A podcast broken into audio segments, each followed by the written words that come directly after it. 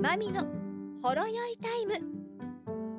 ようこそお越しくださいました。好きなもの宝塚歌舞伎相撲。フリーアナウンサー青柳まみが心にほわーっときたことについてマイペースにお届けしているポッドキャストチャンネルです。最後までお付き合いよろしくお願いします。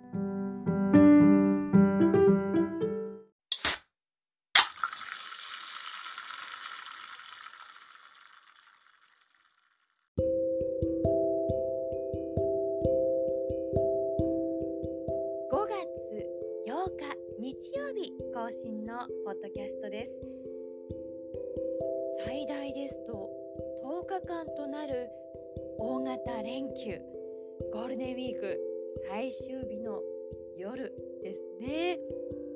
皆さんあ明日からまたっていう気持ちなんでしょうか。どうなんでしょうか。ね私としては、うん、連休本当に何もないコロナ前の状況でしたらイベントがあったりして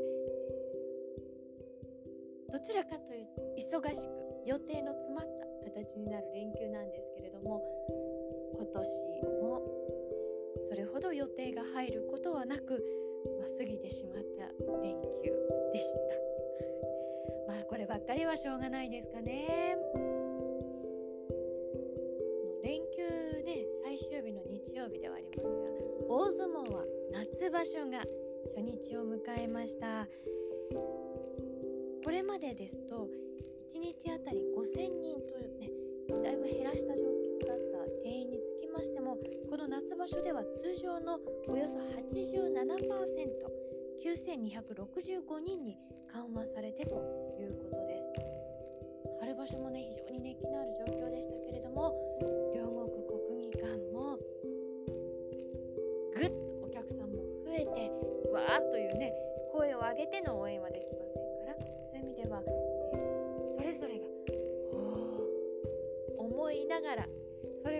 れがこう会場全体になるとおおとなる、まあ、そんな、えー熱戦が繰り広げられてえー無事の15日間千秋楽を迎えることを心から願っております。そしてそして私としてはですねそういうまあなんと言いますかほぼ通常通りの淡々と過ぎゆく大型連休の中で一番楽しみにしていたのは宝塚歌劇星組公演の感激だったんです。5月6日にチケットを取っておりましてね。この5月6日というのもポイントだったの。今回、えー公演されていますのが星組で、え巡り合いは再びネクストジェネレーションミッドナイトガールフレンド。そして、えーグランカンタンテというねこの2本立ての公演だったんですね。108期生の初舞台公演です。一つにはこのね初舞台生の皆さんの公演初舞台公演というのは見ておきたいな。特にここ数年はそういう思いもありまして。そういう意味で楽しみにしていたんですが5月6日というのは私のおじいちゃん祖父の命日なんです。私に宝塚歌劇の世界を教えてくれた人なんですね。なので、まあ祖父の命日大分の別府にねお墓参りに帰ることはできませんが、まあま供養という言い方はあれですけれどもこれもまた一つのありようかな。お墓参りに代わる、えーおじいちゃんへの心の馳せ方おじいちゃん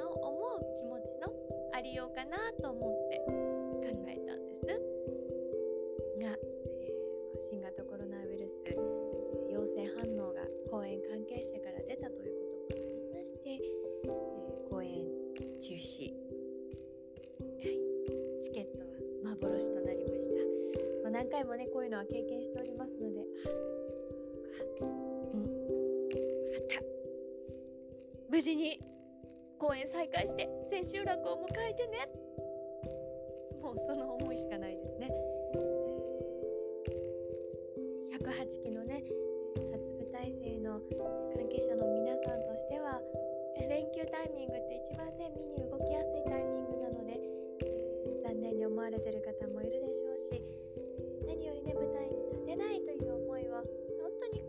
に悔しい悲しい思いがあると思いますので観客としてはぐっと。もう仕方がないよ。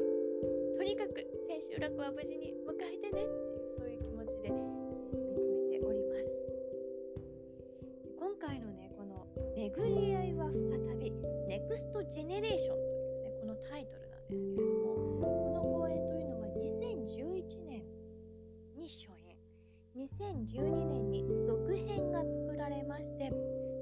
10年を経ての続編ということなんですね。宝塚歌劇では再演というのはあるんですけど続編というのはそんなにこう、ま、たくさんはないんです。でこの2011年2012年の頃にはまだもう本当にフレッシュピチピチな若手だった皆さんが今はもう組の中心的な存在。になってさらに物語を繰り広げていくというのが今回の公演です。ヒロインを務めている前空ひとみさんはこの時はまだ舞台に立っていなくて客席から胸をワクワクさせながら見ていた。その公演にヒロインとして出ているっていうね。それこそ巡り合い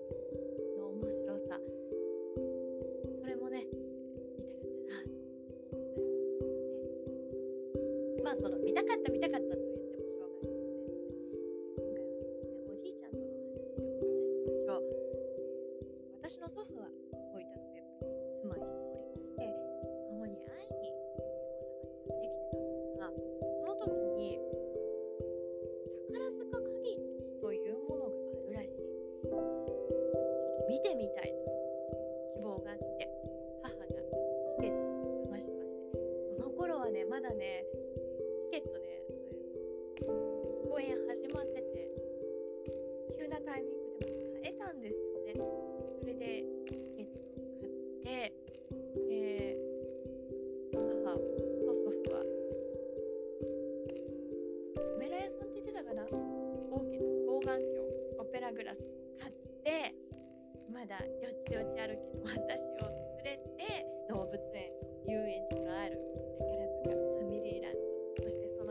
ある。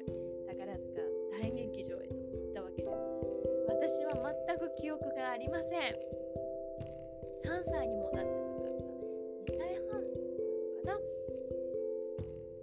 風と共に去りぬでどうやらそれをね立って見てたらしいんです。あの絶対本当はダメなんです。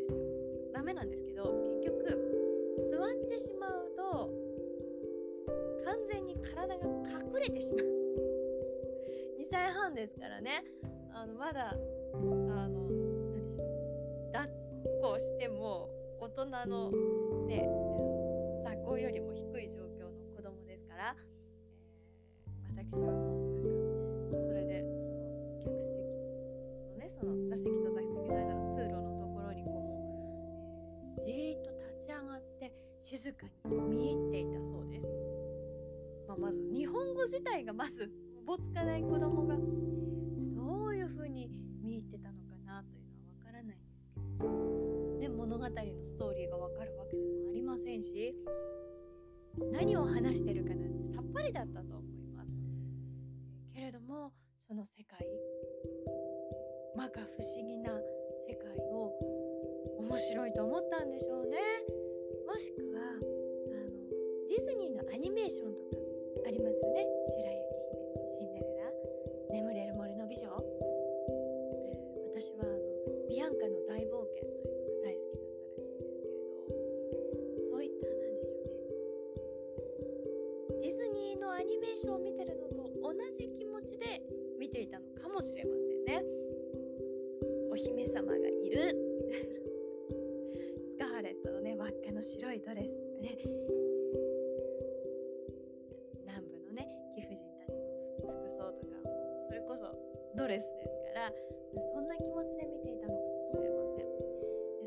うん、なかなかかっこいいなって言いながら見ていたそうです。ですのでそれが私の宝塚歌劇初体験その時に何かしらのこうパワーとかきらびやかさとか素敵さっていうのをわからないけれども目で肌で感じて覚えていて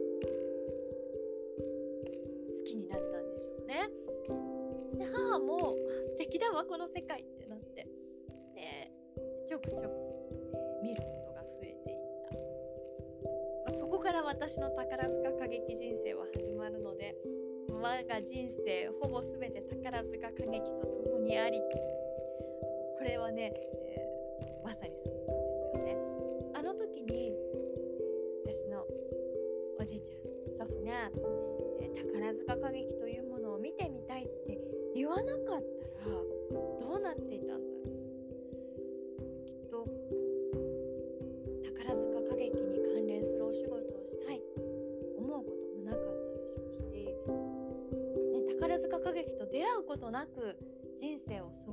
たかもしれない。そうなるとこのフリーアナウンサーとして話して伝える何らかの表現をしたいっていうことすら思わなかったんじゃないかなそのようにも思います。おじいちゃんあの時に見てみたいって言ってくれてありがとう、5月6日やっぱり見たかったな。そうなんですよ。その時にね合わせてあの祖父が残してくれた小学生のね入学式の時に買ってもらった時計。その時計も修理に出してきちんと動くようにしたんです。5月6日に間に合わせていたので、えー、祖父の、残してくれたネックレス。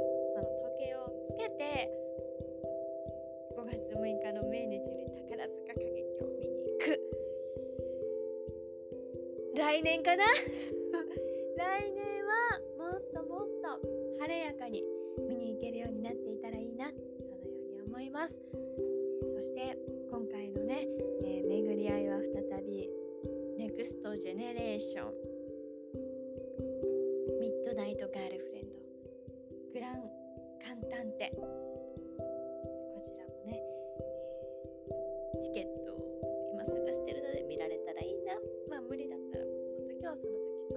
ご縁というね。